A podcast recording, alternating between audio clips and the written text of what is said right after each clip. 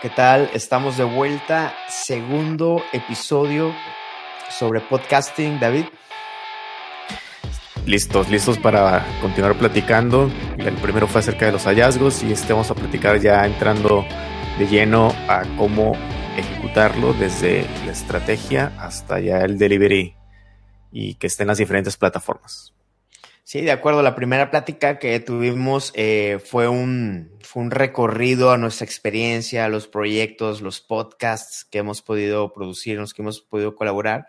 Y la intención de esta plática es organizar todos esos hallazgos eh, agregados a otras cosas que hemos estado descubriendo para poderle dar una estructura y que quien nos escucha se pueda llevar una guía práctica para empezar o fortalecer su podcast. Sí, mezclar, yo, yo creo que permitirnos mezclar diferentes temas, que de hecho eso es lo que vimos en el día a día en la agencia, una mezcla de diferentes disciplinas, muchas veces con área de oportunidad de profundizar en alguna, pero yo creo que parte de lo que hacemos en este equipo multidisciplinario y yo creo de una manera natural acerca de los intereses que tenemos cada uno de nosotros, pues vamos como que picándole de aquí de ciertas áreas de conocimiento y pretendemos que en esta serie de podcast pues vengan como que esta licuadora de de lo necesario, principal o indispensable para generar tu podcast. Definitivo, vamos a abordar la plática en cuatro grandes esferas. Eh, la primera, la etapa estratégica y conceptual. Eh, la segunda, ya la etapa de preproducción. La tercera, la producción. Y la cuarta, que tiene que ver con la postproducción y difusión del podcast. Así que si estás de acuerdo, Empezamos con el génesis, el génesis donde debería partir todos, deberían partir todos los proyectos de podcast, la etapa estratégica y conceptual. ¿Cuál sería tu, tu enfoque, David, en esta etapa inicial? Yo creo que en la etapa inicial, como cada uno, cualquiera de los proyectos que uno puede emprender en la vida, es acerca de preguntarte por qué lo estás haciendo, ¿no? Llegar a esas preguntas que son muy sanas hacerse, ¿no? Para que en base a ese cuestionamiento, retrospectiva personal incluso, puedas tú lograr plantear un, escenario, un horizonte al cual quieres tú llegar y por qué quieres llegar ahí. Y si no se logra llegar, pues bueno, al menos sabías eh, cuál fue el estandarte, ¿no? Que lograste iniciar o, por el cual eh, te tiene ahí aprendiendo o generando algún contenido. Entonces, yo creo que para mí el principal enfoque que debe tener esta primera etapa estratégica o paso cero, como cualquiera de los proyectos, es preguntarte por qué lo vas a hacer, ¿no? ¿Qué, qué es lo que te tiene ahí, te va a tener ahí grabando? Porque definitivamente no, no va a ser fácil, ¿no? Son horas de nuevos aprendizajes, eh, tiempo invertido, a lo mejor tiempo de otras personas. Entonces, mientras uno sea más eh, honesto de, de, acuerdo a las razones que uno tiene para iniciar este proyecto, creo que el, el barco irá por buen rumbo. ¿no? Sí, de acuerdo. Y en esas preguntas, eh, es esa introspección que te debe llevar a preguntar, oye, estoy haciendo esto por un tema de negocio, eh, por un tema de posicionarme a mí o mi marca, o es un tema de propósito, y todas esas vertientes se valen, ¿no? Y son muy válidas, valga la redundancia, pero te permitirán eh, generar expectativas reales y medibles para así mejorar el proyecto, ¿no? Si tú, si no tienes bien claro esto que es muy básico, eh, pues ahora sí que el que, el que no sabe eh, para dónde corre, pues todos los lugares o todas las direcciones lo van a llevar, ¿no? Entonces, paso cero, ¿qué quiero, no? ¿Qué espero de este podcast, no? Y digo, suena muy obvio, pero en el día a día, eh, como agencia, como consultores, nos encontramos que no todos los proyectos pueden responder a esta pregunta que parece obvia, David. Sí, ¿qué ejemplo darías tú de ¿cuáles han sido tus propósitos iniciales de los diferentes podcasts que has iniciado? Por ejemplo, el de hoy supe, eh, lo iniciamos precisamente eh, por dos cosas. El proyecto en sí eh, nace para compartir conocimiento y detonar búsquedas que nos hagan crecer a través de historias, ¿no? Ese es algo, el inciso A, ¿no? Y el inciso B, ligándolo ya a NET, necesitábamos generar un prototipo que nos generara eh, precisamente estos aprendizajes de los que estamos hablando, ¿no? Entonces, con eso bajas las expectativas de las métricas, bajas las expectativas del perfeccionismo en los entregables. ¿Por qué? Porque era muy claro que estábamos generando aprendizajes, ¿no? En los primeros episodios se nos apagaba la luz, nos dimos cuenta que una luz que teníamos se, se apaga a la media hora, eh, nos dimos cuenta eh, los aprendizajes de la interfaz que usábamos o el software para grabar, eh, aprendizajes como lo necesario de tener pláticas iniciales o muchas cosas que ya platicamos en el episodio anterior y lo que vamos a platicar ahorita, pero teniendo ese objetivo en mente, descartas otras cosas que no tienen que ver con el rumbo del, del proyecto. Ya, ya hablando acerca de las cosas que descartas, yo creo que gran parte de esos proyectos que incluso pueden ser como personales, ¿no? Por ejemplo, si, si alguien tiene la iniciativa de realizar un podcast de un interés, no sé, el, el aprendizaje de un instrumento musical, hablar acerca de historia, como decías, hablar de la Segunda Guerra Mundial, un tópico muy, muy específico, que ya lo defino, eh, es algo que cuadra muy bien conmigo, pero creo que un gran desafío acerca de esta estrategia es acerca de cómo, cómo llevarlo con la audiencia, ¿no? Siento yo que de cierta manera hay como una tensión, y no sé si te ha pasado a ti en, la experiencia, ¿no? Y, estaría padre que nos compartieras, eh, cómo, cómo, lo has podido sobrellevar o es algo que no te interesaría en algún momento, ¿no? Porque, por ejemplo, ¿no? En el, en el caso de ISUPE, el fomentar el conocimiento, compartirlo, eh, y por otro lado el prototipo, ¿no? Pero muchas veces en esta búsqueda de hacer algo que te guste, eh, qué tanto validas o te espejeas con la audiencia y qué tanto dejas que la propia audiencia determine el contenido que tú estás produciendo, ¿no? Porque por una parte, por ejemplo, personas como Gary Vee, ¿no? Dentro de sus mantras que él comenta es acerca de cómo él, eh, su gran eh, carnita o, la manera en cómo él descubre los nuevos contenidos de lo que él necesita estar hablando es, hacer, es estar leyendo uno por uno los comentarios eh, que dejan en redes sociales las personas que lo siguen en la comunidad. Entonces, es como que el huevo o la gallina. La comunidad determina el contenido que yo voy a estar determinando o qué tanto es lo que te nace a ti acerca de lo que quieres tú publicar. Está buenísima esta pregunta y te voy a poner eh, para responderte el ejemplo de Hoy Supe y el ejemplo de Gus Marcos. En el proyecto de Gus Marcos, como ya hemos platicado, lo apoyamos eh, desde, la, desde la desde la estrategia de su marca, ¿no? Y el podcast eh, funge como un pilar clave en sus contenidos. Pero ahí las métricas son de posicionamiento de su marca a través de, los, de lo que él comparte de valor en temas de negocio y de bienestar y que ese valor también se vea fortalecido con el posicionamiento y conversión en sus proyectos, ventas, posicionamiento y ventas. Entonces las métricas ahí son muy claras.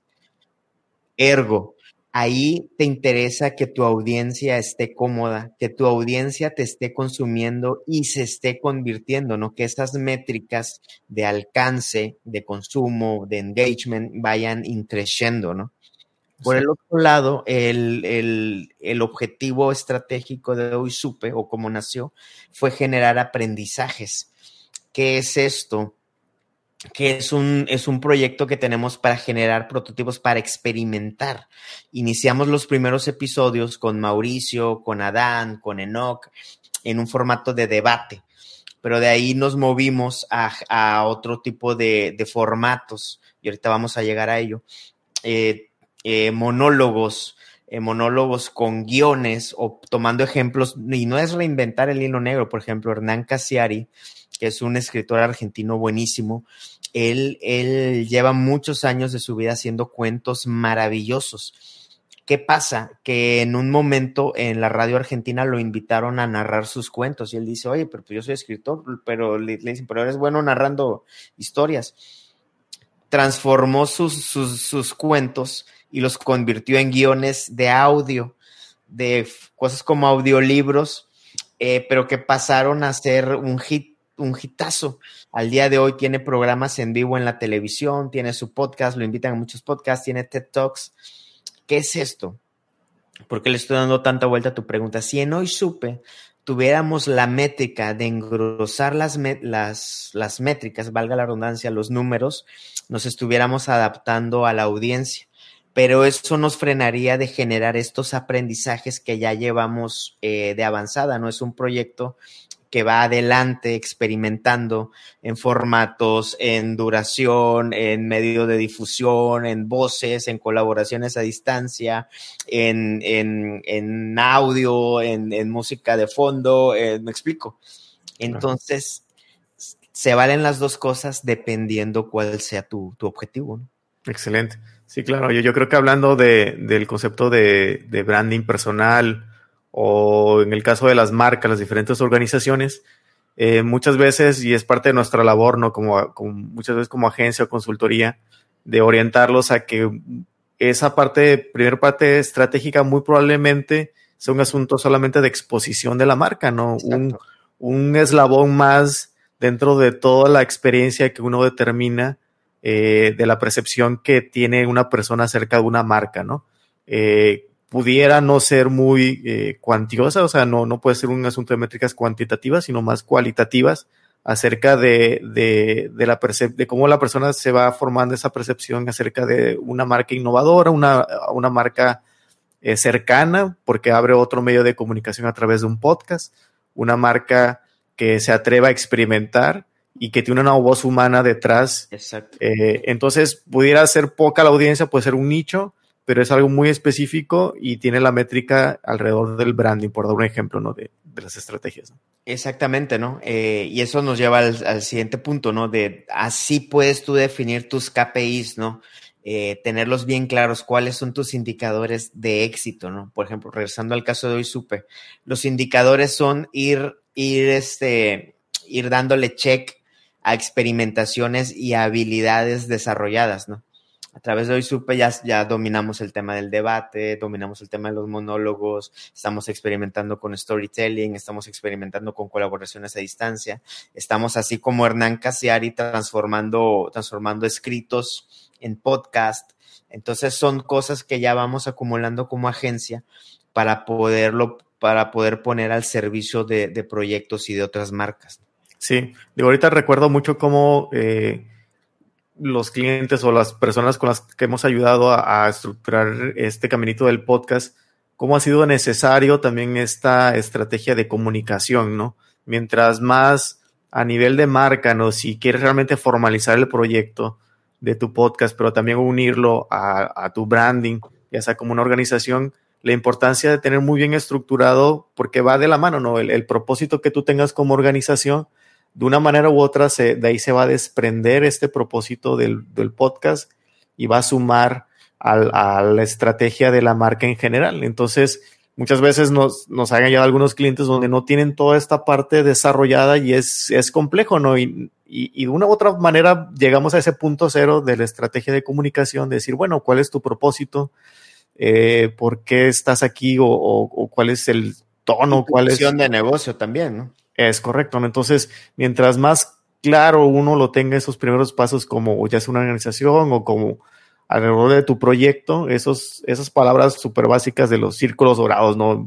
vayámonos a ese video, si, si es que eh, quisiéramos dejar algo muy práctico, entender ese video de Simon Sinek, de los círculos dorados, en donde él estructuró de una manera muy práctica cómo entender desde el propósito hacia lo que se entrega y creo que ayudaría mucho para estructurar la estrategia de, un podcast. Y claro, el, hay que definir o tienes que definir qué quieres cambiar o aportar en una audiencia específica y en la medida que acotes ambos conceptos lo más posible, vas a tener claridad del rumbo de tu proyecto. Acota eh, lo más posible el valor que tienes, defínelo eh, lo más posible y define también tu audiencia lo más posible, ¿no? Porque ese discurso quiero cambiar el mundo, ¿qué significa cambiar, ¿no? ¿Qué significa el mundo, ¿no? Entonces, por eso vemos eh, en las paredes de muchas organizaciones donde pues se pone la misión y la visión, eh, vemos casi lo mismo, ¿no? Porque están muy genéricas. Lo mismo pasa en los podcasts, ¿no? Hay cosas muy genéricas. Ahorita el tema de la motivación, el tema del emprendimiento, ¿no? O sea, todo el mundo está hablando de eso, ¿no? Entonces ya estamos hartos de lo mismo, ¿no? Entonces, ¿qué pasa si vas a nichos específicos, ¿no? ¿Qué pasa si acotas la audiencia? Sí, incluso hasta regionales, ¿no? Yo creo que hay, hay un gran... Eh, una gran oportunidad, ¿no? Que, que, muchos no se están atreviendo a hacer, de decir, voy a ver Monterrey, ¿no? En, nuestro caso, ¿no? A ver qué ciudad específica alrededor de un barrio, a lo mejor alrededor de, de un ecosistema o un clúster de, de, empresas en una localidad pueden necesitar y pueden querer estar escuchando, ¿no?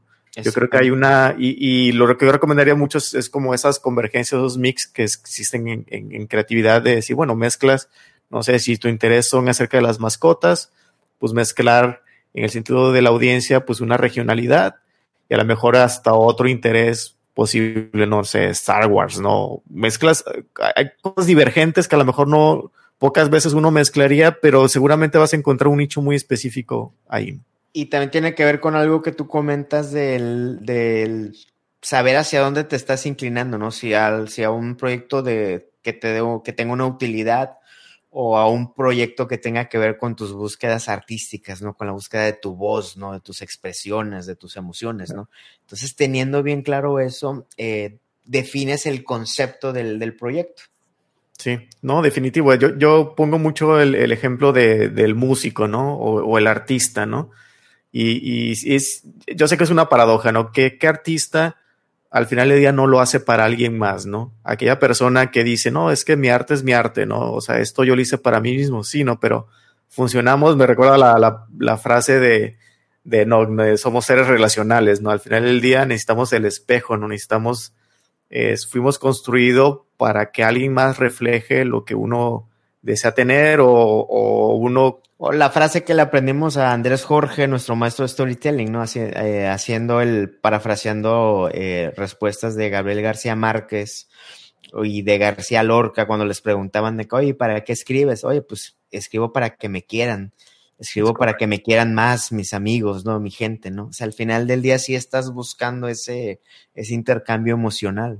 Sí, sí, exacto, ¿no? Entonces yo, yo creo que esta primera parte uno debe de anotarla, ¿no? De decir en algún lado, poner, ser muy honesto contigo mismo y decir, bueno, a ver, ¿cuál, cuál va a ser la métrica? ¿No? Porque si el día de mañana no hay un like, no hay una vista, no hay una oída del podcast, no existe esa métrica y aunque tú digas eh, por afuera que no te interesa realmente si cinco personas lo escuchan, pero te vas a frustrar probablemente por no obtener esa métrica, pues entonces no estás siendo honesto contigo mismo, ¿no?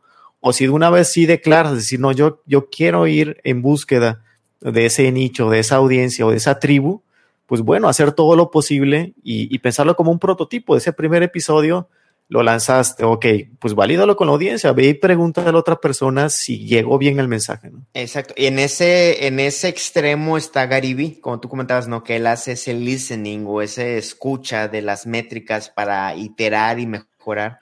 En el otro extremo está un, un, un, embajador de la creatividad que me encanta mucho, que es Austin Kleon, este autor de este libro bestseller de Roba como un artista y otros dos más, sí. en que él incluso, eh, él mismo, él te dice lo contrario. Él está hablando en el contexto de la creatividad artística. Okay. Dice, eh, libera tu, tu contenido, libera tu pieza de arte y no te fijes en las métricas por un rato, dice. ¿Por qué? Porque si no vas a, vas a tener la voz de tu audiencia y no la voz claro. de tu artista interior que quiere explotar sí. y está buscando salir, ¿no? Entonces están esos dos extremos y yo creo que está de uno saber en qué parte del espectro se ubica, ¿no? Claro, y, y fíjate que les digo yo como última reflexión de parte de eso, yo creo que también tiene que ver con la etapa que te encuentras en la vida, ¿no? Yo, yo veo como que el, la persona que, esa persona que tú dices, ¿no? Este escritor, ¿no? Que en algún momento generó este guion, pues es porque ya llevaba un craft. Ah, claro. Ah, es un artesano, ¿no? Es una claro, persona de claro, años que ha pasado en la carpintería de estar generando guiones, ¿no? No es un improvisado, ¿no? Exactamente. Y él llegó y entonces ya dice, ya quiero soltar, ¿no? Todo, todo incluso las ideas, ¡fum! las suelta, ¿no? Y, y, y, de una manera natural la audiencia viene hacia él, ¿no? Entonces, y ojo, por ejemplo, sobre eso, él lo dice y lo dice Robert McKee, que es también uno de los, o si no es que el máximo exponente hoy en día del tema del storytelling, la máxima autoridad. Y él te dice, una cosa es saber escribir bonito, dice, y eso está muy bien, o sea, y es necesario. Pero, hablando del storytelling, no, pero contar historias es otra gracia, es claro. otro chip. Dice, o sea, los contadores de historias este, nos llevan a otra realidad y transforman nuestras realidades al punto de, de alterar nuestras motivaciones, ¿no? Entonces, está de uno ver de que, oye, no por, no por escribir muy bien, uh -huh. también significa que lo vas a narrar muy bien o vas a contar muy bien historias, ¿no? O sea, no por hablar bonito, no por tener voz de locutor, significa que vas a ser buen, bueno en los podcasts, ¿no? Claro. Tienes que ir moldeando también esos skills. Exacto. Entonces, para mí ese es un, posible hack, ¿no? De que, oye, si tú ya eres un artesano, ¿no? Ya llevas muchos años en esto, en cierta cosa que tú quieres comentar, un interés, ¿no? La melomanía de, no sé, algo, ¿no? Un, un tema específico. Oye, se te va a dar a hablar de eso, ¿no? Pero si estás apenas iniciando, pues sí es muy importante estar escuchando a la audiencia, ¿no? Porque creo que de una u otra manera te va a llevar a crecer y, llegar a esa etapa en donde ya hayas recorrido un, paso en, la manera de contar la historia. De acuerdo. Y oscilando en ese, en ese tema, eh, tampoco caer mucho, ¿no? Porque, y lo nos pasa, por ejemplo, en, proyectos de contenidos, eh, de redes sociales y todo esto, ¿no? De que, oye, es que quiero más likes, pues vas a terminar haciendo memes. Entonces, es es como todo en la vida, ¿no? O sea, tienes que, no, no, hay, no hay negro y blanco, sino que tienes que ir oscilando en ambos, en ambas esferas para ir encontrando tu voz y lo que es exitoso, depende de lo que hayas decidido en tu proyecto. Sí, de acuerdísimo. Sobre esto, eh, ya que tienes un concepto definido, eh, defines pilares de contenidos, ¿no? Eh, ¿A qué nos referimos? A temáticas que abordarás a lo largo del podcast. Eh, un ejemplo sería si mi podcast es de emprendimiento, como el concepto general, pues bueno, tienes que ver, como decías hace rato, ¿no? En qué eres bueno, ¿no? Pues tal vez soy bueno en innovación, soy bueno en negocios y soy bueno en productividad. Ah, bueno, si esos son tus tres grandes temas, pues tus temáticas, tus episodios deben oscilar o converger en estas tres eh, áreas, ¿no? ¿Qué opinas? Sí, no, definitivo. Yo, creo que la, práctica aquí es el, costo cognitivo, ¿no? El, eh, mientras la, más la persona, eso está comprobado, ¿no? Mientras más la persona, el oyente, encuentra una estructura o un seguimiento un hilo conductor a través de todos los episodios, o un sentido de avance, un sentido de que, ok, me estás llevando de este punto a este y continuamente lo, lo comentas, eh, lo, haces que la persona lo procese, procese el conocimiento. Entonces, una manera es eh, estructurar, decir, ok, tengo este gran tema, ¿no? Dice el ejemplo del emprendimiento, pues sí, es, muy, muy grande, muy grande, ¿no? El, tema, ¿no? Muy. Eh, entonces, el partirlo en pedacitos, el, el, decir que existe un, de un punto A a otro punto B, le estás bajando el costo cognitivo a que la persona diga, oye, sí, pues si me llevaste emprendimiento de, de, ok, ya tengo el proyecto, o me llevaste desde la, desde la búsqueda de capital, o, ahora el desarrollo de una idea, oye, no encuentro por dónde, no, no entiendo esto, entonces se, va a salir del podcast, no, no lo va a escuchar porque no encuentra ese hilo, no encuentra esa estructura básica de cómo lo puede ir llevando. Y esa estructura eh, se debe ver plasmada en una planeación, una planeación editorial que es una planeación editorial de que, oye, en la semana 1 eh, o el episodio 1 voy a hablar de esto, esto, esto, en el episodio 2 esto, y voy a fortalecer en Instagram y en Facebook con estos temas, con estos con otros contenidos, pero tienes que planear, ¿no? Para, para generar ese hilo conductor eh, de, la, de la macro perspectiva, ¿no? Por así decirlo, del podcast. Claro, ahorita estamos hablando acerca de la conceptualización, ¿verdad? Del, de este segundo paso de la, de la estrategia, ¿no? Y en esa planeación, en esa conceptualización, eh, debes buscar eh, los formatos. ¿Qué es un formato? Un formato, un podcast. Ahorita tú y yo estamos teniendo una, una conversación. Eh, una conversación también puede dividirse en, en, un debate, en una entrevista. ahorita tú y yo no estamos debatiendo pues no, no tenemos conceptos encontrados, ¿no? Eh, no, estamos, no nos estamos entrevistando, pero pudieran ser, ¿no? También hay monólogos, también lo, eh, historias, el storytelling, eh, encuentra esos formatos, por ejemplo, gente como Gary Vee o Carlos Muñoz, toman contenidos que hacen en lives y toman el audio y lo llevan al podcast, ¿no? O, o pegan video o pegan clips de audio de diferentes videos que ya tienen y arman y juntan conceptos afines y, con eso liberan un episodio. ¿no? hay diferentes formatos eh, que puedes, de los cuales puedes hacer uso para llevar ese, ese mensaje que quieres en tu episodio. Sí, claro, yo, yo creo que aquí el, secreto para, la elección del, formato es, yo creo que de una u otra manera el tema, el tema y la audiencia debe de, debe de eh, poner claramente como ese tono, ¿no? al el cual uno se va a expresar a ellos o llegar a ellos, ¿no? Y yo creo que va relacionado también al formato, es decir, en el caso del lineaje águila, ¿no? Por dar un ejemplo, ¿no? Es un formato más relajado, obviamente la comunidad, incluso, no sé, me imagino que hasta el, eh, pues no, en a lo mejor en el carro, pero como que ya un modo pues, de cotorreo, que ya sí, esperas un alto nivel, ¿no? De, sí, exacto. Entonces el formato se, se, adecúa a eso, ¿no? Se debe como que desprender y, y, nacer de eso, ¿no? Eh, obviamente no debe haber algo muy serio, muy demasiado estructurado, ¿no? Al contrario, ¿no? Entonces uno debe, la elección del formato tiene que ver muchísimo con la audiencia con la que vas y el tono lo debe poner pues muchísimo lo, como qué es lo que te nace más a ti, ¿no? Porque también si en el caso tuyo tú has experimentado con, con guiones o solito un monólogo, pero tal vez a otra persona se le dificultaría desarrollar o escribir ese monólogo, ¿no? Entonces, o, por ejemplo, en, en podcast corporativos que llevamos, por ejemplo, el de Espacio Saludable de Cristus Muguerza, pues ahí no puedes echar relajo, ¿no? Porque la marca no es así, ¿no? También debes debe responder a la personalidad de la marca.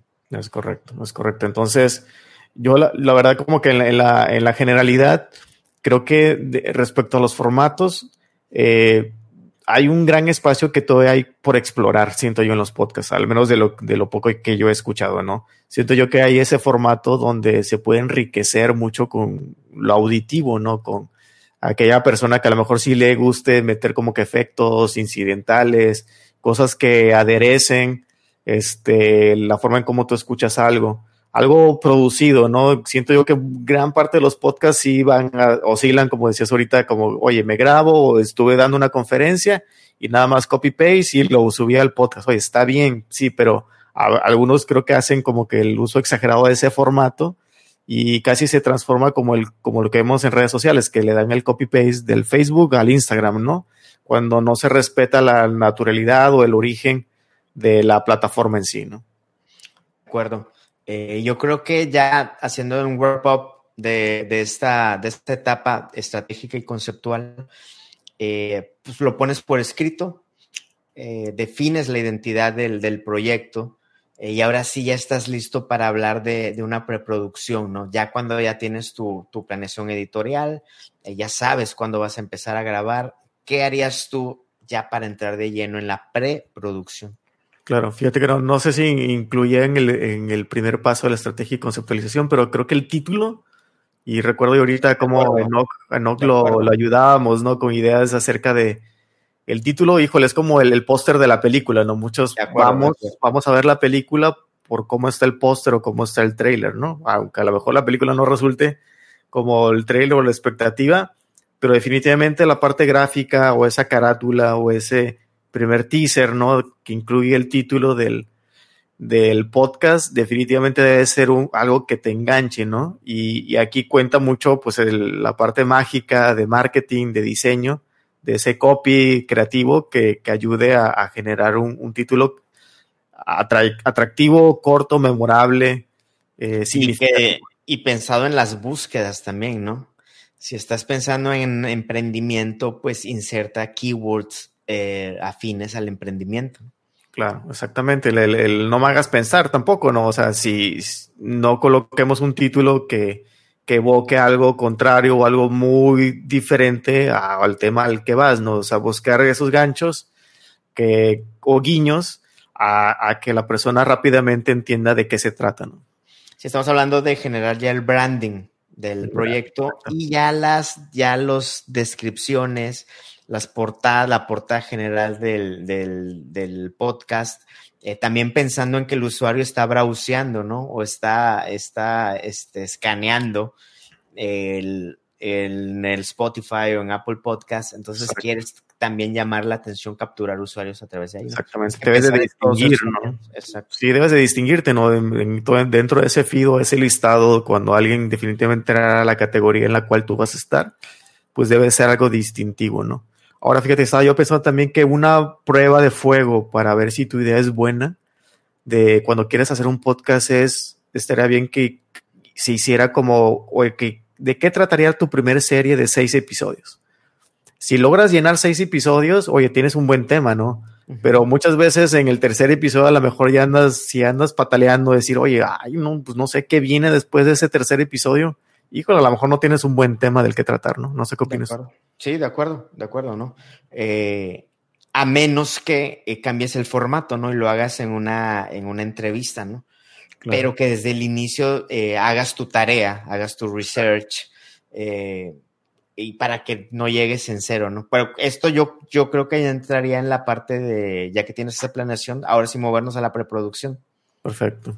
Sí, dentro de la, de la preproducción, exactamente. Yo creo que ya se viene eh, el aterrizaje de, ok, ¿de qué voy a hablar en el primer episodio, no? Esa es la, la pregunta, ¿no? Una vez que definiste tu audiencia, tu propósito, el, la temática general, pues bueno, ¿cómo dentro de esos pilares que comentábamos, que son como estos pequeños engranes que tiene tu gran tema, elegir alguno. Lo ideal es, yo creo que es iniciar de lo más básico al, de lo más general a lo más específico, ¿no? De lo, de lo que sea, no sé si tu tema es emprendimiento, pues a lo mejor de los primeros se, acostumbra a hacer un episodio cero, ¿no?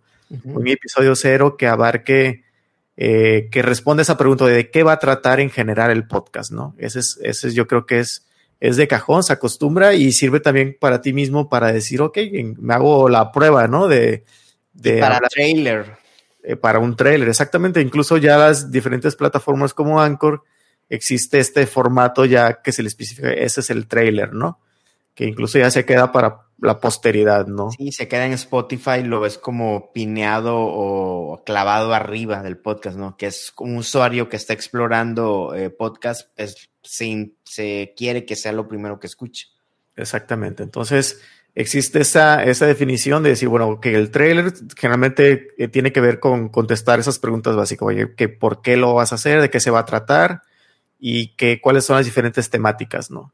Entonces, de ahí, una vez que ya tienes definidas esas preguntas, yo creo que es ya adentrarte en hacer un buen script. ¿Cómo, cómo abordas tú generalmente los, los scripts? El, debes decir rápidamente, y de hecho en el título, ¿no? O sea, de qué, de qué se va a tratar y por qué es valioso que el que lo va a escuchar eh, se quede hasta el final del episodio, ¿no? Porque ahí fallan muchos, ¿no? Es como cuando ves una película y si en los primeros minutos eh, imagínate cuando llegas al cine, ¿no? Y no viste el trailer ni nada de que, oye, esta película, ¿qué onda, no? O sea, generas frustración, ¿no? O sea, lo primero tienes que decir, oye, eh, gracias por estar aquí en los siguientes minutos. Eh, te voy a platicar de esto, esto y esto, y es valioso que te quedes para esto, ¿no? Así que acompáñame, ¿no?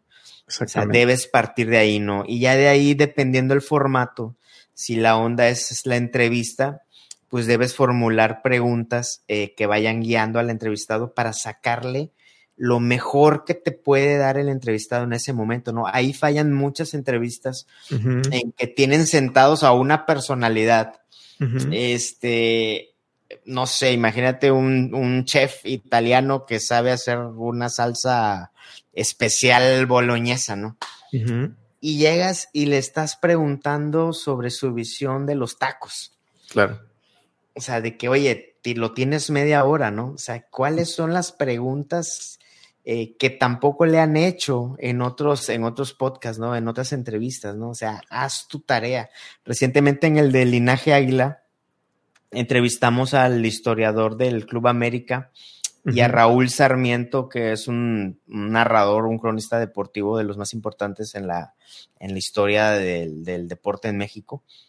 Y en nuestro contexto de, un, de, un, de un proyecto americanista, les hicimos una pregunta eh, que todo americanista se pregunta. Como contexto, en el 94 el América trae a un, entrenador holandés, Leuven Hacker, y el equipo iba ganando, iba goleando todo, y de un día para otro lo corren. Y es una pregunta que todo el americanista se hace, ¿no?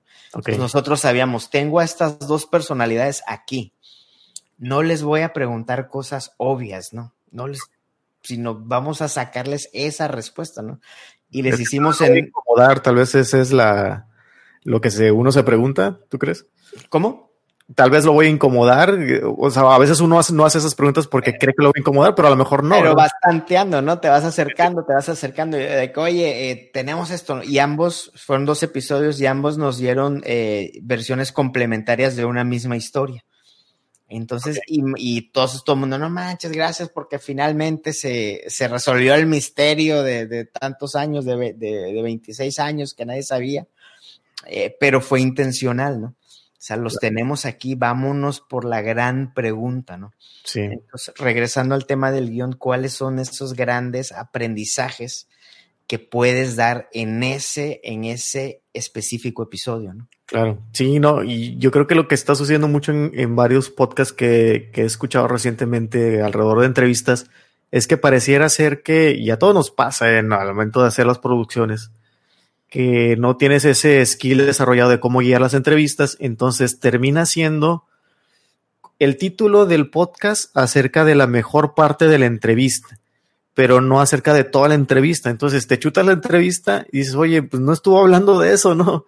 Para un pedacito nada más. Un pedacito nada más donde menciona acerca de, no sé, el emprendimiento eficaz, ¿no? Algo así, pero le tuvieron que poner el título porque, oye, fue la única parte como que lograron extraer. Entonces, como que funcionó al revés, como que no había una estrategia o un, como dices, un objetivo de decir, de hacer la tarea de decir, a ver, qué información importante, relevante para mi audiencia, para mi comunidad sería interesante que esta persona dijera, ¿no? Entonces, eh, creo que sí, el, título y, plantear un objetivo súper claro de los scripts y de los episodios es, clave. Y ojo, en las entrevistas eh, hay un principio que es muy evidente. Eh, las entrevistas están a la altura del nivel del host, del que entrevista. Sí, sí. Te das cuenta que muchos hosts fallan en que no dejan hablar o hablan igual o más que el entrevistado. De que, oye, güey, si estás trayendo a un entrevistado, es claro. para que tú le lances el dardo y que órale y disfruta la entrevista, ¿no? Entonces, sí. es un tema de ego y que fallan muchos que hacen eh, temas de entrevistas que traen al entrevistado solo para demostrar que están al nivel de él, ¿no? De sí, claro. Eso nos ha pasado de que, oye, es que ustedes casi no hablaron pues es que ese era el chiste, ¿no? Este, si yo quisiera hablar solo, pues hago mi podcast y me pongo a hablar, ¿no? Pero si tengo un invitado, ahora haz la tarea, ¿no? Haz el research, eh, nútrete, porque tus preguntas eh, van a determinar la calidad eh, del episodio, ¿no? Hablando de la entrevista, ¿no? Los temas que propongas eh, van a determinar la calidad, lo que decías ahorita, ¿no? De que a veces le pones el título, pero no se abordó ese tema. Sí, claro, sí. Recuerdo, hace poco pl platicaba yo con, con Diego Lainez acerca de, de que yo admiro mucho a un par de personas en el contexto de las entrevistas o los considero como los mejores entrevistadores, ¿no? Eh, uno es obviamente David Letterman y que creo que han planteado como un, escenario como de expectativa acerca de cómo llevan las entrevistas, pero hay uno muy clásico que tiene que ver con, se llama Inside the Actor Studio que todas las entrevistas este, a los mejores actores, él las tiene grabadas. De hecho, ya, ya se murió la persona, se llama James Lipton. Y uno ve las entrevistas ahí y se nota, y, no, no es una persona, o sea, sí es carismático, sí te cae bien el viejito, es un viejito acá de bigotes y todo, pero lo resaltable, como dices, es, es cómo, cómo hace la pregunta indicada, ¿no? Cómo se nota de volada, incluso hasta hay varias escenas donde varios de los actores lo volteen a ver así como que, ay, no manches, o sea, a ver, me vas a lanzar esa pregunta, ¿no? O sea, como que nadie más se la ha hecho y tiene que ver muchísimo con la persona, ¿no? Con explorar esa vulnerabilidad, inquietar un poquito, ver hasta dónde el, el, el entrevistado eh, se deja o, se presta y se hace y comparte a lo mejor una historia personal y, y, y muestra un lado vulnerable de sí mismo. No, de acuerdo. Eh, eh, hablando también del tema de las, de las entrevistas, eh, hablando, eh, fortaleciendo tu comentario, a veces el entrevistador hace que todos sus entrevistados oscilen en los mismos temas, ¿no? Sí. De, de, de, hecho, de los podcasts más escuchados en México que hablan de emprendimiento y de negocio, eh, todas las pláticas convergen en torno a los intereses del entrevistador. Sí. Entonces yo creo que ahí se están quedando cortos porque hay mucha más magia de lo que uno sabe. Eh, que, eh, o sea, hay mucho más, o sea, lo que yo sé se uh -huh. queda corto con lo que puedo reunir de todos los que yo entreviste, ¿no? Entonces, lo que tú decías, haz preguntas que inquieten, que te inquieten a ti, ¿no? Como entrevistador, ¿no? ¿Qué cosas, ¿Qué cosas te ponen en un estado de vulnerabilidad? Porque van a cuestionar tus mismas creencias, ¿no? Tus supuestos, ¿no? Exacto. Debes estar dispuesto a eso, ¿no? Exacto, exacto.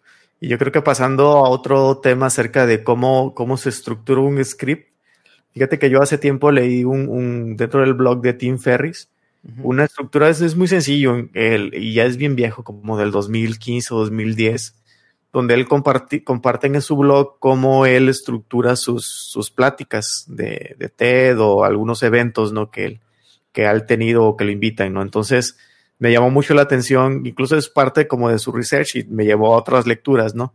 Entonces, es una manera muy básica y lo uno con un concepto que eh, de un video, ahorita no recuerdo el nombre de, quién es el entrevistado, son de, de Big Ideas, eh, que tiene que ver con que en las pláticas que uno de en esos temas como cortos, eh, a grandes conferencias es la importancia de tener como tres ideas máximo, ¿no? O como por decir algo, ¿no? Por decir alguna estructura, ¿no? De tener tú tres puntos que decir y estarlos reforzando, ¿no? Entonces, Tim Ferris le, llama, o, bueno, creo que él, dentro de su investigación el, que él hizo de otros autores es tratar de utilizar, mostrar un punto, eh, mostrar el ejemplo con una experiencia personal como una parte como yo lo veo como de abogado, ¿no? Decir, ok, yo voy a esclarecer un argumento, voy a argumentar algo, incluso de debate, ¿no? Hay un punto, punto que esclarecer que me gustaría compartir, lo, lo pones en el contraste o en la, eh, en la referencia de tu, experiencia personal, ya es donde tú aportas bastante, porque obviamente debe ser un punto que, de lo cual tú estés muy familiarizado, y de ahí reforzas de nuevo el punto.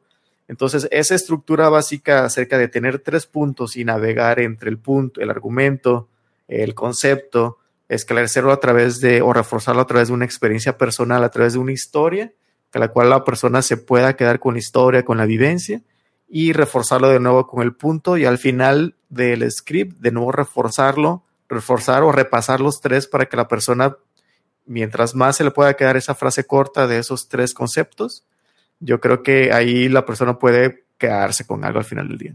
Sí, de acuerdo. Eh, también el, muchos podcasts fallan en que al entrevistado le sacan toda su biografía. Entonces, o sea, sí está padre, pero oye, a lo mejor ese entrevistado lo puedes tener cinco o seis veces, ¿no? Y, y generas un formato de, muy valioso y muy acotado como lo que acabas de mencionar. Y no te chutas toda la historia porque se va a diluir el mensaje y a lo mejor, regresando al ejemplo del, del chef italiano, oye, ahorita que la vemos no en la salsa, ¿no? mañana vemos lo de la pizza y ahí vas, ahí nos vas a ir liberando cosas de tu historia biográfica, ¿no? Pero no te acabes, no te acabes al entrevistado. Perfecto. ¿Qué otros elementos de storytelling agregarías como valor al generar, un script? Eh, yo generaría el, el tema del el, siempre, ¿no? Siempre el tema de la, de la incertidumbre, ¿no? Ok. Tienes, debes tener ahí al, al, al que el caos. El caos, esa, tienes que ir navegando en eso, entonces, incluso por temas de, de a veces jugar con generar cierta angustia, ¿no? Angustia en el buen sentido de qué hago y por qué, y por qué esto, ¿no? Porque generas, si lo llevas con un buen storytelling, el tema del cortisol que te permite estar muy enfocado, ¿no? Sí. Es eh, hay un podcast, uno de mis favoritos, se llama Historias Perdidas, de León Krause, en el que cuentan historias que tienen que ver con misterios, incluso muchas sin resolver. Y es buenísima porque te tiene pegado de que, ah, la bestia, y, y, ah, y aunque tú sabes el final, aunque tú sabes el outcome, de que son historias sin resolver, este, te tiene pegado por el tema de la incertidumbre. Entonces, ahí tenemos un área muy grande que podríamos desarrollar al, al narrar historias, al generar guiones. Exactamente, y, eso es como en el formato, yo creo que se presta más el formato de monólogo, donde tú quieres expresar o compartir un concepto y lo aderezas o lo envuelves a través de una historia eh, y lo empiezas a compartir de esa manera, ¿no? Así me lo, me lo imagino, ¿no? Sí, de acuerdo. Eh, también hablando en temas de, del guion, ahorita que dijiste esas frases, esos punchlines, es bueno irlas insertando desde el guion, ¿no? Exacto, sí, sí. Lo que, es Audible, ¿no? Sí, porque luego nada más estás esperando y estás a expensas de que en tu acto de, de improvisación salga algo rescatable, ¿no? Sí. Oye, no, debe ir intencional, cuál es ese punchline. Eh, incluso yo, yo recuerdo mucho lo, lo que eh, mencionaba Steve, eh, Steven Spielberg acerca de cómo él estructura sus películas. Es decir, mis películas cada cinco minutos debe haber un, algo que te haga saltar de la silla, ¿no? Entonces, dentro de la estructura de, de tus podcasts debe haber ese punchline, igual como, como lo que tú decías, ese, ese arco, ¿no? Del, del héroe, ¿no? De decir, desarrollas la expectativa, llegas a la, expresas, eh, se genera como la tensión eh, acerca del, concepto que tú estás tratando de decir. No digo que todo, todo se pueda aplicar, ¿no? Pero en la medida de lo posible, si puedes construir esos arcos dramáticos, está genial porque de esa manera, al, alto en el clímax, cuando se genera el mayor aprendizaje o enganche, ahí existe ese punchline, esa, esa frase que tú puedes hacer como un quote ya muy bien estructurado. ¿no? De acuerdo. Eh, hablando de temas de, producción, eh, de preproducción, también están los temas técnicos. Eh, hay, que hacer, hay que hacer pruebas de las conexiones, incluso técnicas, ¿no? Ahorita que estamos en cuarentena, el tema de las videollamadas, ¿no? ¿Qué plataforma es la buena? Que si es Zoom. Nosotros estamos usando una que se llama StreamYard, streamyard.com eh, la ventaja de StreamYard es que puedes hacer live simultáneos. Esto está saliendo live en Facebook y en YouTube y nos permite descargar el video y el audio. Se queda grabado durante siete días. Es una versión pagada de 20 dólares y se le puede poner el logo de Net o el logo de tu marca, obviamente. Explora esos temas eh, técnicos antes de llegar al mero día de la ejecución. Es algo muy básico, pero también se nos puede ir la onda, ¿no? ¿Qué piensas? Sí, no, sí, siempre en el tema ya, ya técnico, eh, hay muchísimos tutoriales en, YouTube, ¿no? Yo creo que lo que nosotros podemos aportar es esa parte como medio profunda, decir, oye, no, no existe la mejor herramienta, ¿no? Es como hablar de géneros musicales, ¿no? La mejor herramienta es la que se adecua más a tus necesidades, incluso muchas veces la que mejor, la que no tiene fricciones, o ah, en específico para ti, ¿no? Si tú eres una persona muy técnica y te gusta, pues a lo mejor la mejor herramienta es una un poquito con que, le puedes entrar a los fierros, a la configuración detallada, pero si tú no eres de esas personas techies, pues a lo mejor es la que no tienen, la que tiene cero fricciones o curva de aprendizaje, ¿no? Por ejemplo, Anchor, que es la plataforma eh, que más usamos y que más se usa en el mundo, que incluso la compró Spotify, anchor.fm, eh, tú puedes instalar tu aplicación y los dos desde, sus, desde nuestro celular eh, podemos, podríamos haber grabado este podcast, o sea, estando así los dos conectados, ¿no? Sin micrófono, sin nada más, ¿no? O sea, hay, una, hay un espectro muy amplio con muchas eh, herramientas o aplicaciones para grabar. Sí, claro. Si quieres, te comparto así como que la lista para las personas que son un poquito así como medio tequis de lo que nosotros usamos en Net. Tenemos una, una interfaz de audio. Obviamente uno no puede conectar ese tipo de micrófonos en una computadora, ¿no? Entonces necesita un aparatito, una interfaz de audio para conectarle y que tenga canales por las cuales conectar estos micrófonos, eh, que a su vez se conectan vía USB eh, a la computadora. Es una, tenemos una Behringer que fue con la que iniciamos. Realmente es bastante económica la, la, Behringer.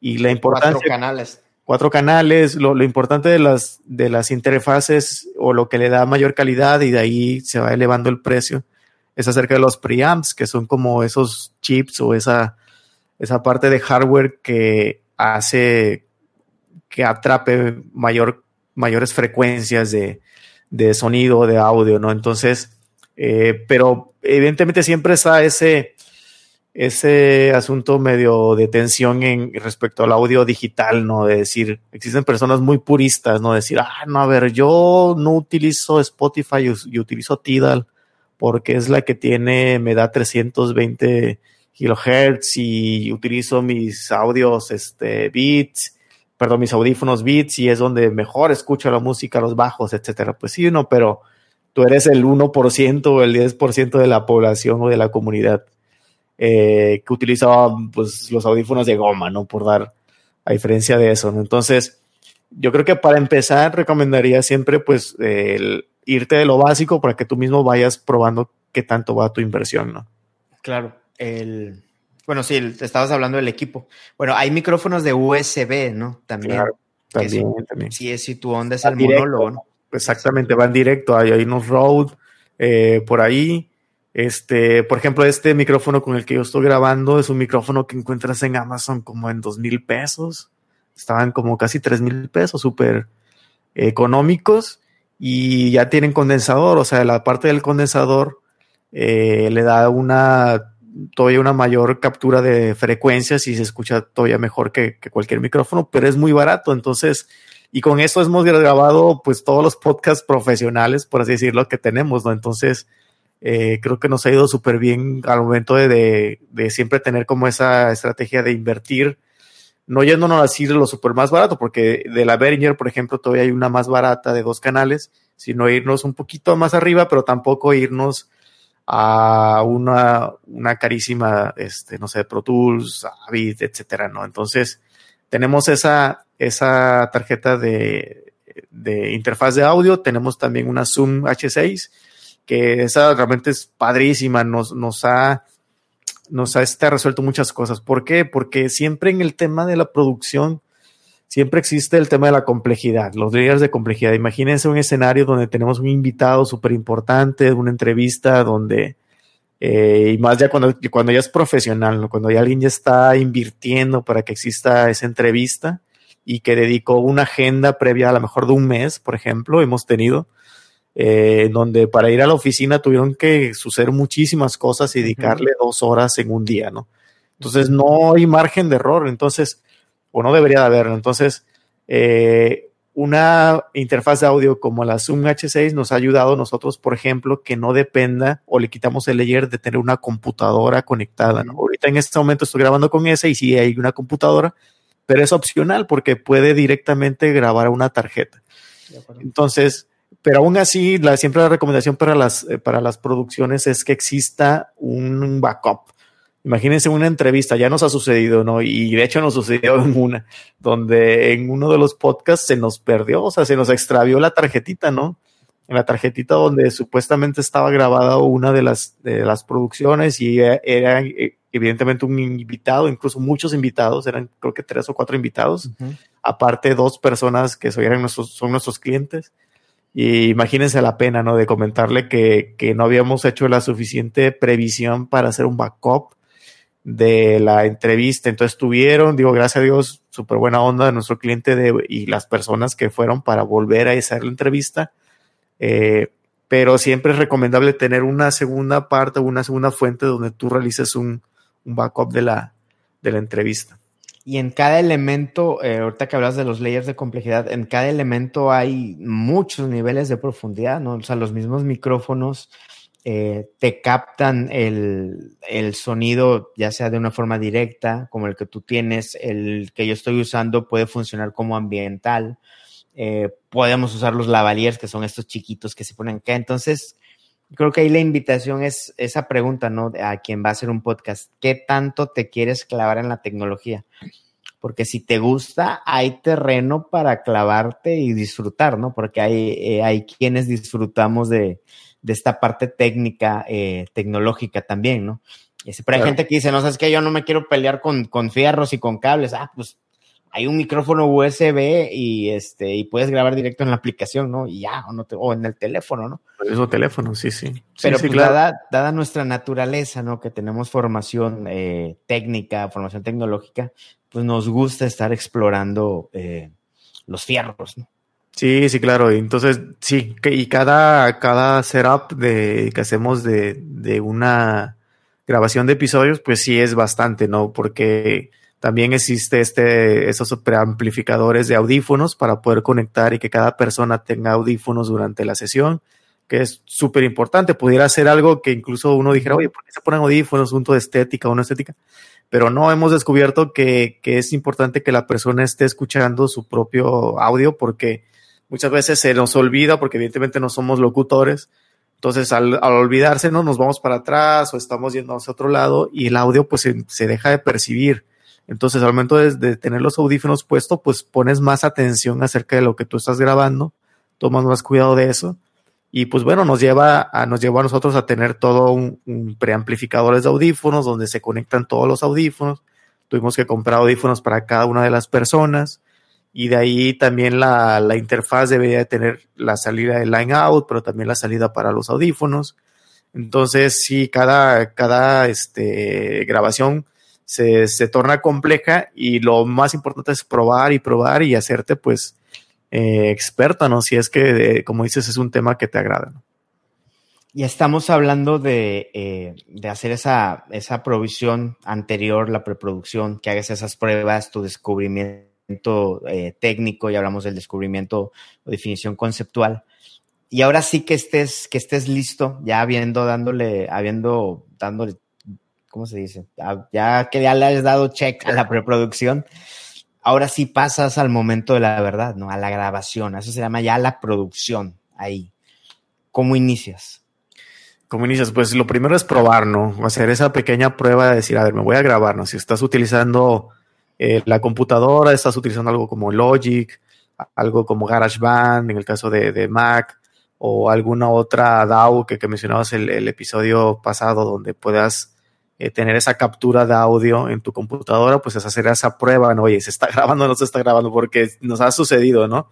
Y entre paréntesis, mucho cuidado, eh, digo, no, no soy muy purista de ese asunto de no usar computadora, pero si usan computadora, tener mucho cuidado de no tener cosas abiertas, quitar todas las notificaciones, cerrar el chat, eh, poner obviamente celulares en vibrador, esos detallitos para prepararte, o sea, realmente como si fuese una cabina de, de radio donde vas a grabar y decir, oye, tienes espacio en disco duro porque si no a la mitad eh, se te puede tronar tu, tu computadora y, pues ya no va a grabar, ¿no? Si, y más si llevas una hora de grabación o si imagínate hacer una entrevista, el entrevistador no va a decir, oye, párale, ¿no?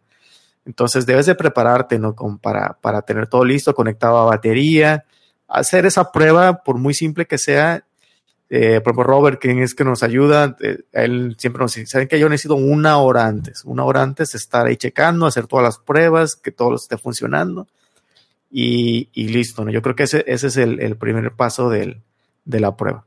Oye, saludos a Robert Lee, que está conectado en vivo y está saludando. Saludos, compadre. Sí, eh, la, la, grabación, ¿en qué sucede la grabación? Eh, ya habíamos hablado de esto, ¿no? Sí, Digital Audio Workstations, DAW, puedes bajar una gratis que se llama Audacity. A nosotros nos gusta eh, GarageBand, eh, pero nos gusta el hermano mayor de GarageBand que se llama Logic Pro. Eh, también Adobe, que es quien hace Photoshop, tiene uno que se llama Adobe Audition. Los profesionales, los más profesionales usan algo que se llama Pro Tools. Eh, se manejan bajo los mismos principios de visualización de, de la onda de audio.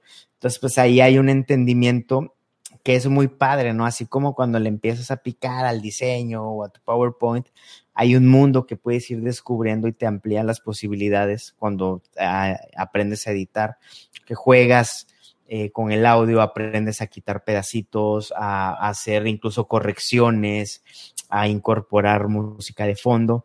Entonces, yo os invitaría a que exploraras las capacidades de, de estos programas, de estas aplicaciones, para que tengas eso sobre la mesa a la hora de tus, de tus concepciones creativas, ¿no?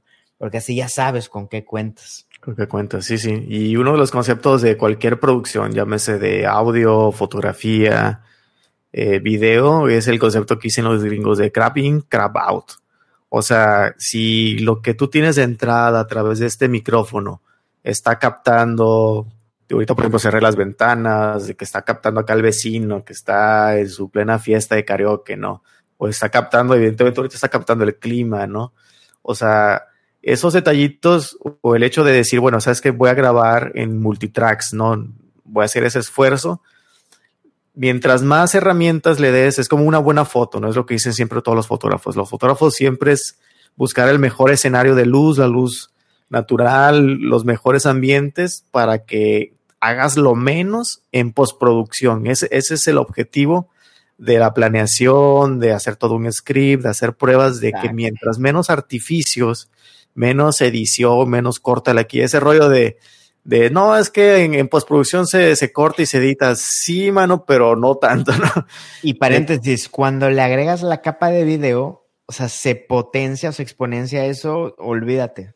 sí, son, son horas y, y, es la pesadilla, ¿no? De cualquier persona que se dedica a la postproducción, como les comento, de tanto video como de audio, el tener algo de entrada que no venga bien, que no ven, que venga con un micrófono pues chafita, eh, con captando ruidos que, que no sean buenos, etcétera, pues más se va a batallar y más le va a tener que tunear y meter artificios, cosas, cosas artificiales, filtros, ¿no? Eh, para mejorar, pero siempre hay un límite, ¿no? La tecnología siempre tiene un límite de cuánto uno amplía o cuánto modula las frecuencias, etcétera. Entonces, ese es el objetivo de la, de la producción. La idea de la producción es cuidar todos los elementos para que la idea salga bien. Siempre es recomendable imprimir, imprimir, tenerlo impreso, no tener algo digital, siempre irnos al old school, de, no andar batallando por ahí con tu celular, porque también si estás en una entrevista no, no se ve tan padre, ¿no? Que estés checando tu celular, eh, sino estar totalmente enfocado, viendo a la persona, dirigirlo, darle confianza. Eh, entonces, tener impresa es, ese script que tú hiciste, compartírselo previamente a la persona que vas a invitar, no, no, eso recuerdo que se lo comenta mucho Laines, Diego, a, la, a las personas que invita, de, él se, los envía previamente, imagínense si es un CEO, es un es un director de compañía, pues no lo quieres de entrada sacarlo de esa zona de confort, ¿no? Eh, sino que se sienta seguro, ¿no? De que las preguntas que va a responder son adecuadas, incluso no, no son confidenciales en algún, en eh, ámbito, ¿no? Y también algo que hemos descubierto, creo que parte de las experiencias es el, el previo, el pre. Como cualquier plática, ¿no? Si tú vas a entrevistar a alguien y no lo conoces, cítalo antes. O sea, no, no lo cites a la mera hora cuando tú ya consideras que es tu horario de tu agenda de producción. Cítalo antes, platica con él, trata de, de hallar algo en común, trata de romper el hielo de alguna forma. Eh, a lo mejor, si, es difícil, repasa el, el guion. Eh, congenia, trata de que, que se sienta como siempre es difícil, me ha tocado ver estar en esas producciones donde la persona no ha logrado eso y y se batalla. A lo mejor ya a mitad del podcast se logra, pero bueno, y a lo mejor hubieras podido prever ese tema. Y eso va ligado también a que, a que diseñes el entorno, ¿no? Para que eh, definas o diseñes el, estado de ánimo, ¿no? De las personas, ¿no? Que el agüita, el café, la lectura, eh, todo, ¿no? Porque eh, respondes o actúas en función del entorno en el que estás también. Sí, sí, claro. Así hablando del entorno, nos, nos pasó muchas o nos ha pasado muchas acerca de, de que hemos tenido que grabar en lugares donde, pues, obviamente no son a prueba de, de sonido, de audio, de ruido, y se escucha, eh, pues, la alarma, se escucha que llegó el vecino, se escucha que el Pedro ladra. Entonces, el cuidar todo el entorno de donde grabas es súper importante y más sobre nosotros que somos amateurs y no tenemos una cabina de audio, pues, a prueba de, de ruido. ¿no? Sí, definitivamente. Eh, eso es la grabación, eso es, eh, sucede en la plática, si es tu entrevista, si es tu monólogo, y se queda ya guardado un archivo de audio. Es eh, ya cayendo, lo que sigue ya es la postproducción o la fase de difusión también. Es bueno saber, como un comentario general, entender así como en las imágenes hay diferentes formatos de archivos como el JPG, el PNG, el GIF, el TIFF, etcétera. También en audio, eh, el WAV es un formato que es sin comprimir. Eh, hay otros como el AIF, etcétera, pero el más usado es el MP3. El MP3 comprime, eh, sacrifica cierta calidad y en el MP3 hay diferentes grados de, de qué tanto te va a comprimir esto. eso se ve reflejado a la hora de que grabes es mejor grabar bajo y que no satures tu onda, porque a la hora de exportarlo puedes sufrir. Explora todo eso, ¿no? Explora todo eso porque luego viene Odeco y tuviste una entrevista muy padre, pero el entrevistado habló muy fuerte y si se saturó el audio ya no hay forma de rescatarlo. Este, así como cuando tomas una foto y te sale quemada y sale en blanco, si tu cámara no grabó la suficiente información, ya no hay forma de inventar eso, ¿no? Entonces, esa es una invitación a explorar esas, esas áreas técnicas porque te vas a encontrar con esos problemas en la hora, a la hora de la postproducción.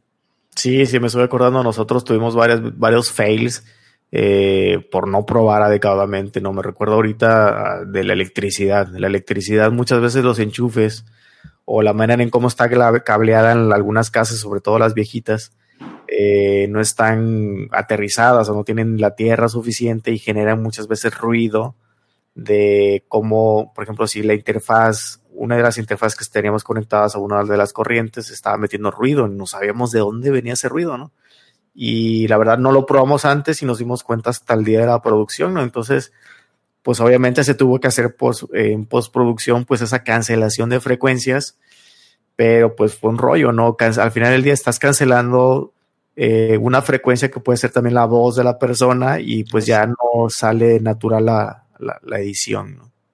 Entonces, eh, ¿con qué te encuentras ya a la hora de editar? Pues con esa materia prima eh, que ya sucedió en la grabación. ya en la postproducción puedes editar, ¿qué es editar? Cortas, pegas, quitas pedazos, bajas volumen por acá, puedes poner ecualización para que la, voz tome otra personalidad, le puedes poner efectos como la reverberación, eh, puedes, eh, puedes ponerle músicas o efectos de sonido de fondo. Todo esto sucede en el software. Ese software te va a exportar el archivo de audio en, uno, en un formato como el que hablamos ahorita, que de preferencia el MP3. Eh, ¿Y a dónde se sube? Se sube a plataformas, como ya comentamos hace rato, Anchor, Anchor es una plataforma que te, te hospeda tu archivo de audio y también te lo sirve eh, como una plataforma para que lo escuches y para agregarlo en otras plataformas. ¿Qué es agregarlo? El usuario consume el podcast en Spotify, que es la más grande hoy en día en México, y luego en Apple Podcast, y luego vienen varias chiquitas como Deezer o iVoox o varias de esas, ¿no? Entonces, eso hay que irle a decir a Spotify de, oye, tengo un podcast y la dirección del podcast es esta. Por favor, darlo, dalo de alta. Tienes que ponerle una dirección de algo que se llama un RSS, que es un archivo que tiene un formato en XML en donde viene toda la información de que hoy este el autor, este es el título del podcast, este es el, título del episodio, de esto se trata el episodio, esta es la portada general del podcast, esta es la portada del episodio. Bueno, todo eso viene en un archivito que Spotify tiene que leer continuamente para saber que lo estás actualizando. Bueno, Anchor te hace todo eso. Exactamente, sí. Nosotros tuvimos un, eh, ya la experiencia de probar cuando estábamos probando acerca de, de Anchor, porque lo que nos llamaba la atención en su momento de Anchor, la verdad no sé si ya lo actualizaron sus letritas chiquitas, es acerca de, que ellos pueden lucrar por alguna, de alguna manera o, tener eh, cierta autoría sobre el contenido que tú generes, ¿no? Ya saben, no, hay un, no hay una plataforma gratuita en el mundo, ¿no? Si, si la plataforma es gratuita, tú eres entonces el producto, ¿no? Como el caso de Facebook, Instagram, ¿no? Entonces, en el caso de Anchor, nos llamaba la atención el hecho de que ellos pueden utilizar tu contenido, promocionarlo y a través de esas promociones que hagan dentro de su plataforma, eh, lucrar o obtener ads, por medio de los ads, o tener un revenue acerca del contenido que tú coloques. La verdad no sé si ha cambiado últimamente con, con el asunto Sí, lo que yo me quedé es que es el, eh, como las letritas chiquitas dejaban un área gris, eh, la gente se le fue encima haciendo precisamente estos comentarios y como lo compró Spotify, entonces, eh, de ahí viene el modelo de negocio, sea claro no. Por un lado, tú como productor de podcast, puedes decirle a Anchor, oye, quiero entrar en el programa para ganar dinero. Entonces, Anchor, si ve que eres un podcast exitoso, te sugiere publicidad para que tú insertes esos archivos de audio de publicidad en tu podcast. Y si no, el modelo de negocio viene de que como te, lo vas a publicar en Spotify, pues Spotify ya tiene toda una maquinaria publicitaria para hacer negocio a través de lo que de los que escuchan en A, los que están pagando y B, los que no están pagando, pero van a escuchar publicidad. Entonces ahí ya se está cerrando el gap de estas áreas grises que con las que inició Anchor. Sí, perfecto. Y me recuerdo que la, hicimos una prueba alguna vez porque también por medio de WordPress, un administrador de contenidos, eh, y enchufando un plugin por ahí, creo que se llama Burberry. Bueno, sí. Eh, puedes instalarle o, darle esas capacidades para que tú mismo hostes los archivos y hostes ese RSS del que mencionabas y no utilizar una plataforma como, como Anchor o similar. Eh, lo estuvimos usando, pero la verdad, híjole, o sea, es una pesadilla en, en, términos de ancho de banda del hosting, porque obviamente tú al momento de tener eh, hosteado, porque obviamente ni iTunes ni Spotify tienen o les llega el archivo, o sea, eso, es algo que, que tener claro, no, no, a diferencia de, vive en otro lado, ¿no? Sí, a diferencia de, por ejemplo, si tú eres un músico y subes el, el, archivo de tu canción a Spotify, sí, ahí sí, Spotify tiene el archivo tal cual y iTunes o Apple Music también tiene el archivo, pero en el caso de los podcasts no. Tú, eh, tú tienes la opción de decir dónde va a vivir ese archivo. Entonces, por medio de WordPress también hay alguna manera pero la verdad que es bastante sucia, por así decirlo, ¿no? Ya saben, es, open source, eh, tienes que actualizarlo, tienes tú también que hacer ese management del ancho de banda de, y servir los archivos y dependiendo la lentitud o no lentitud de tu, de tu hosting, pues de eso va a depender si las personas se tardan o no en descargarlos lo, y escuchar tus episodios, ¿no? Entonces, eh, desde que tuvimos un eh, cierto problema de respecto a eso fue que, bueno, ya decidimos switcharnos completamente a Anchor y la verdad que súper a gusto, muy rápido, incluso la migración. Si tú tienes un podcast en otra plataforma, ellos tienen ese servicio, por así decirlo, de migrar incluso los archivos tal cual, eh, se los traen, los copian y los transfieren a sus servidores. Entonces, de una manera gratuita, entonces súper bien. La verdad, muchas ventajas que tiene Anchor como plataforma. Y bueno, ya eso, eh, ya a la hora de subirlo, pues ya viene una especie de, de growth hacking, el entendimiento de, de, lo que hablamos hace rato, cómo subir la plataforma, la, la, portada indicada, el título indicado, los keywords, la descripción. Eh, si no le especificas el, en, de qué temporada y qué número de episodio es cada episodio, a iTunes no le gusta y puede que tu episodio sí aparezca en Spotify, pero no en, en Apple Podcast. Entonces hay varias cositas que debes, debes hacer. A veces es tedioso porque tienes que estarte inventando las palabras adecuadas, tienes que, que tener en cuenta que si te avientas un pergamino en la descripción, pues no va a salir, ¿no? Porque el, espacio que te da Spotify es mucho menor al que te da Apple Podcast, entonces tienes que considerar ambas plataformas eh, para, que tu, para que tu podcast pueda ser atrayente y sea consumido por los usuarios. Sí, claro. Eh, y, aquí también es, es bueno platicar acerca de la gran oportunidad que existe en las plataformas de podcast. Y eso ha sido desde que nació, recuerdo, en, en iTunes hace ya más de una década de... Es muy criticado que él es como una caja negra, ¿no? Si, y eso uno lo puede ver. Si tú buscas tu podcast en Internet, no existe tal cual como el caso de Google, una indexación tan detallada acerca de la información o cada uno de los episodios.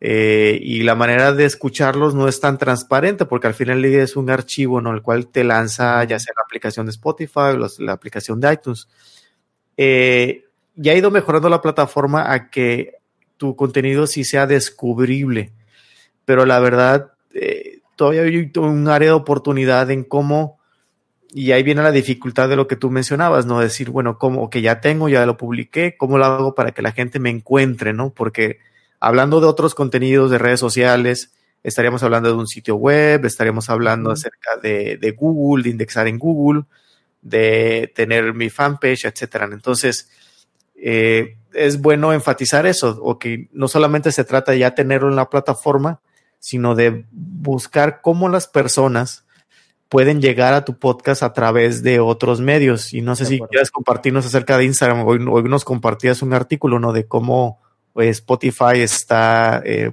habilitando, sí, está habilitando las capacidades para que tú compartas el episodio en, en, historias de Instagram, en historias de Facebook, en Twitter, en post de Facebook, este, para que sea fácil el compartirlo. ¿Por qué? Porque mucho del tráfico va a venir de otros lados. Exacto. Porque las categorías eh, o, las, o la tabla general, por así decirlo, Spotify ya está, ya están acaparadas por los podcasts grandes.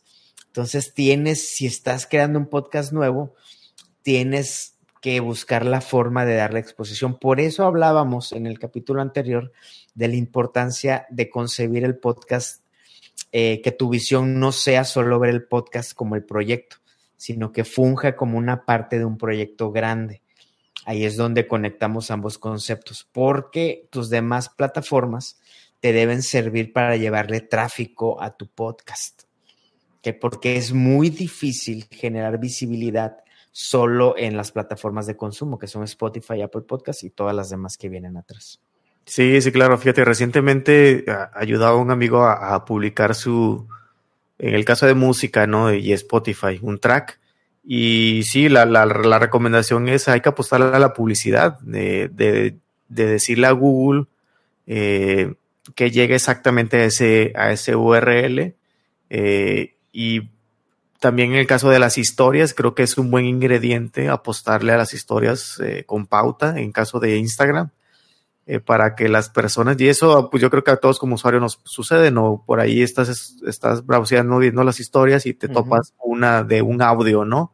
Entonces, no he visto casi de podcast, entonces yo creo que hay un área de oportunidad ahí de, de apostarle hoy, invertirle y lograr abrir eh, y, empujar la vitrina ¿no? de, tu contenido por medio de estas diferentes este, plataformas. Y de ahí viene un, modelo de, contenidos que usa Gary Vee en, que él eh, es una estrategia de contenidos. Él hace un contenido pilar, le llama él, un ejemplo, una conferencia o un episodio de un podcast. Supone que dura media hora y a partir de, esa media hora extrae o genera varios micro contenidos, como un blog, eh, un post para un blog, clips de audio, tweets, post de Facebook, de Instagram. Entonces, de esa media hora extrajo varios micro contenidos y luego hace lo que comentabas hace rato. Checa cuáles son los microcontenidos que funcionaron más, por ejemplo, de que, ah, me gustó lo que dijiste en, en este, en este rango de, del, entre tal minuto y tal minuto de la conferencia. Ah, este tweet tuvo muchos eh, retweets. Sobre eso vuelve a generar otra, otra ronda de contenidos, de tal forma que de esa media hora extrajo N microcontenidos de, de una primera ronda y otros de una segunda ronda, logrando una mayor exposición la pregunta es, oye, ¿y qué tan importante, y por, por qué no tuve todo ese tráfico o esas vistas o escuchas en mi podcast? Porque lo importante es que el mensaje que tú tenías en ese podcast llegue a cuantas más personas eh, se necesite, ¿no? Si esa es la estrategia, que es la estrategia de Vee, igual. Su estrategia de marca es omnicanal. Él no está pensando solo en el podcast sino el valor estratégico viene que el mensaje llegue a tu audiencia deseada. Por eso hacemos mucho énfasis en que la visión no se quede solo en el podcast, porque va a ser muy frustrante, ¿no? Sí, claro, ¿no? Y, algo que nos ha resultado mucho en la agencia es pensarlo como un tema de branding, ¿no? Como un tema de, de obviamente, compartir, el propósito de compartir conocimiento y un propósito de, pues sí, levantar la voz acerca de, del, del expertise que, y la experiencia que hemos acumulado, ¿no? Entonces, de una manera u otra, ya sea un, una postal un digital, un Instagram, o el formato este que, que ya se ha hecho muy popular acerca de las ondas, ¿no? Que es un video donde tiene un extracto de audio y, y eso ya genera el interés y aunque no se reprodujo en, en Spotify, pero bueno, ya se reprodujo en Instagram y ese contenido al final del día es valor y va generando la percepción de que, ah, bueno, esta marca es experta en ese tema, ¿no? Esta marca está generando este contenido que me da valor a mí. Entonces ya de una manera natural, empática, pues uno la, trae en mente esa marca por el valor que me ha otorgado, ¿no? De acuerdo, de acuerdo. Eh, el último paso de la postproducción y la difusión sería el entendimiento de las métricas, ¿no? Es diferente eh, hay métricas y, aquí estaría bien que Spotify y Apple se pusieran de acuerdo y Anchor también, porque es todo un arte tratar de leer las métricas. Por ejemplo, Apple no te da métricas más allá de 60 días atrás eh, y son diferentes en su taxonomía. Eh, por un lado tienes eh, cuando el usuario le da clic, ahí se genera una especie de métrica. Cuando pasa determinados segundos se genera otra especie de métrica. Spotify le llama mide usuarios, eh, Apple mide dispositivos Entonces ahí el tema de las métricas es un verdadero relajo. ¿eh? Sí, sí, claro. Y yo creo que aquí, ¿cuál, cuál métrica es, es a la que les pones más atención en el caso de los, de los podcasts que, que tú llevas? Fíjate, yo en lo particular he mido el tiempo de consumo de cada, de cada episodio. Si la gente empezó y se te fue al minuto, se te fue al minuto 3, al minuto 10, ¿qué pasó en ese minuto, no? Y regresas a los conceptos eh, iniciales, ¿no? Los que hablamos, ¿no? De tu guion, de tu storytelling, ¿no? Eh, porque ahí estás viendo en realidad eh, si hiciste una pizza, qué tanto le gustó la pizza a la gente, cuántas rebanadas de la pizza se comieron, ¿no? Ya luego pienso en que esa pizza se venda a 10 mil o, mil millones de personas, ¿no? Primero tienes que ver qué tan bueno fue tu craft. Si no, no puedes aspirar a la masificación de tu podcast, ¿no? Claro. Si craft no es bueno. Claro, yo, yo creo que otra, otra métrica también pudiera ser digo, no recuerdo la verdad si, si la dan las plataformas, es, perdón, acerca de los horarios, tal vez cuando tú publicas un, porque siempre está esa duda, ¿no? También en las otras plataformas como Facebook, Instagram, pero los días exactamente, y encontrar como esas, lo que mencionaba en el episodio pasado, encontrar esas tendencias de consumo, por así decirlo, de tu, de tu tribu, decir, ok, a ver, eh, si lo consumen mucho en las mañanas, pues bueno, a lo mejor hago el, el material eh, adecuado para la rutina pues, mañanera, los gimnasios o los transportes, ¿no?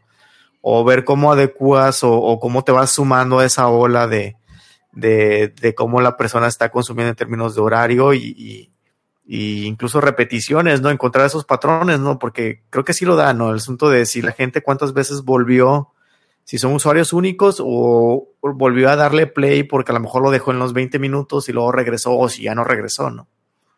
Sí, incluso el consumo en, algunas métricas de, Apple, eh, incluso si supera el 100%, es que son usuarios escuchándolo más de una vez. Entonces, eh, son muchas, muchas, muchas variables. Eh, hay mucho que entender, hay mucho que armonizar en el tema de los podcasts. Como decías hace rato, es una caja negra, descubrir la exposición, descubrir el éxito. Entonces, eh, regresando a los pasos anteriores, eh, de la parte estratégica del de, por qué iniciar este podcast, debería definir los KPIs o los indicadores para tú saber cuáles métricas vas a estar eh, leyendo. Claro, yo, yo creo, esos fueron como que las métricas que da la plataforma, pero hablando de las métricas que uno debe poner para su proyecto, yo creo que hablamos un poco algo parecido del engagement, ¿no? Que, que se, se platica mucho en redes sociales, ¿no? Acerca de, bueno, cuántas personas realmente resonó y ahí entramos en el terreno de lo subjetivo, ¿no? Porque a diferencia de, de Facebook, por ejemplo, o Instagram, donde la persona sí te expresa textualmente por medio de un comentario, un share, eh, o pues no sé, algún tipo de involucramiento o conversación alrededor de un contenido. Acá la verdad muchas veces es una caja negra, ¿no? Porque pues en Spotify no existe esa manera, ¿no? Donde una persona te pone un comentario o le va a dar como un like, simplemente sabe si lo escuchó y a veces lo escuchó un pedacito, ¿no? Entonces, no sé si a lo mejor tendríamos que complementar, ¿no? No solamente decir lo que te dice Spotify, sino como tú mencionabas, si al final del día tu interés dentro del KPI mayor es que llegue el, conocimiento o, llegue o el alcance a, la comunidad que tú quieres llegar, entonces estar midiendo otros otros medios o canales de comunicación como Instagram, como un sitio web, como un blog, como Medium, como este Instagram y mezclar a mejor los pedacitos de audio o escribirlos incluso y ya se complementan todos estos KPIs acerca de cuántas personas, cuántas personas están resonando con el mensaje que yo estoy dando. De acuerdo. Y sobre eso, eh, que es la, el fin de la métrica también tiene que ver con el, regresar, eh, a, o sea, en procesos iterativos regresar para mejorar, ¿no? Sí, sí, claro. Yo, yo creo que la, la, y más los que no somos locutores o no somos estudiados en este tema, yo veo muchísima gente que está bien, ¿no? O sea, eh, no, no creo que esto se va a limitar, ¿no? A que si tú no eres estudiado no lo hagas, pero yo le tengo mucho respeto como cualquier otra área, ¿no? Si, si fuese el diseño, ¿no? Una persona que no estudia diseño y aborda, pues bueno, hay que hacer esa chamba de ese respeto por, por el oficio, ¿no? De, y generar ese craft y considerarte pues inexperto, decir, oye, yo estoy aprendiendo, obviamente tengo que aprender como entrevistador, tengo que aprender en cómo generar un script. Eh, no solamente porque se te ocurrió y sabes del tema, quiere decir que lo sepas expresar, ¿no? Quiero, creo que es todo un ejercicio de un oficio el poderte sentar aquí un micrófono y poder hablar de una manera efectiva, relevante a, las audiencias. De acuerdo. Y yo para, para, concluir agregaría que, y lo hicimos ¿no? en nuestro proceso, que incorporamos eh, video también una forma de explorar, agregar esa capa de video eh, potencia demasiado todos los riesgos, los aprendizajes, eh, mucho, ¿no? Mucho, mucho. Eh, hay una transformación en, en, las personas, en nosotros, cuando hay una cámara versus cuando solo hay Entonces, yo creo que, que, pasada esta serie de, nos falta un capítulo para concluir con esto, sería bueno agregar también los aprendizajes que llevamos en, en la incorporación del audio en temas de podcast y de contenidos. Sí, sí, claro, porque yo creo que desde la manera en cómo tú abordas y te sientas y platicas con un micrófono, es súper diferente al, al, al, tema de video, ¿no? Yo creo que incluso para los que no somos expertos, pues sí genera un, un choque el, hecho de que te está, te está grabando, ¿no? Perfecto. ¿Algo más que quieras agregar, David? Yo creo que la, el, ejercicio más o, el conocimiento que quisiéramos compartirles más es eh, el poderles, o al menos de mi parte, es poderles compartir acerca de la estructura, ¿no? Yo, yo, lo, yo lo visualizo como el, buen músico, ¿no? El, buen músico eh, tiene una parte, o debe tener, el buen jazzista, ¿no? Debe tener esta parte estructurada de, de conocer y poder leer esta parte básica de, de una partitura. Y eso te ayuda mucho a, llegar bien a la cancha, ¿no? Llegar bien al día de la producción, llegar bien estructurado, bien armado, y para luego soltar esa partitura y improvisar. Pero el, buen jazzista, yo creo que primero debe de pasar por estas etapas de estructura, desde la estrategia, la conceptualización, eh, el guion, el, el título, la serie, el, prepararse a hacer la tarea, el dedicarle tiempo a la postproducción, para entonces luego sí improvisar, ¿no? Yo creo que estos pasos eh, yo los recomiendo mucho y sobre todo para las personas que nos estamos adelantando en el tema, ¿no? Yo, yo concluiría y, a manera introductoria del próximo episodio, eh, cuando le preguntaban a Borges eh, sobre cuál de sus obras se sentía más orgulloso, él, les regresaba eh, contestando con una gran enseñanza y decía palabras más, palabras menos, que él se sentía más orgulloso de las páginas que había leído que de aquellas que había escrito, ¿no? Eh, haciendo esa analogía a los podcasts, es de que la calidad de los podcasts que escuchas va a determinar tu camino, tu exploración de los podcasts que, que vas a realizar, ¿no? Y de eso vamos a hablar en el, en el próximo episodio. Excelente, pues hasta la próxima entonces. Muchas gracias a los que nos escucharon, los que están escuchando aquí en podcast, en vivo, en todos lados. Saludos y hasta la próxima. Muchas gracias.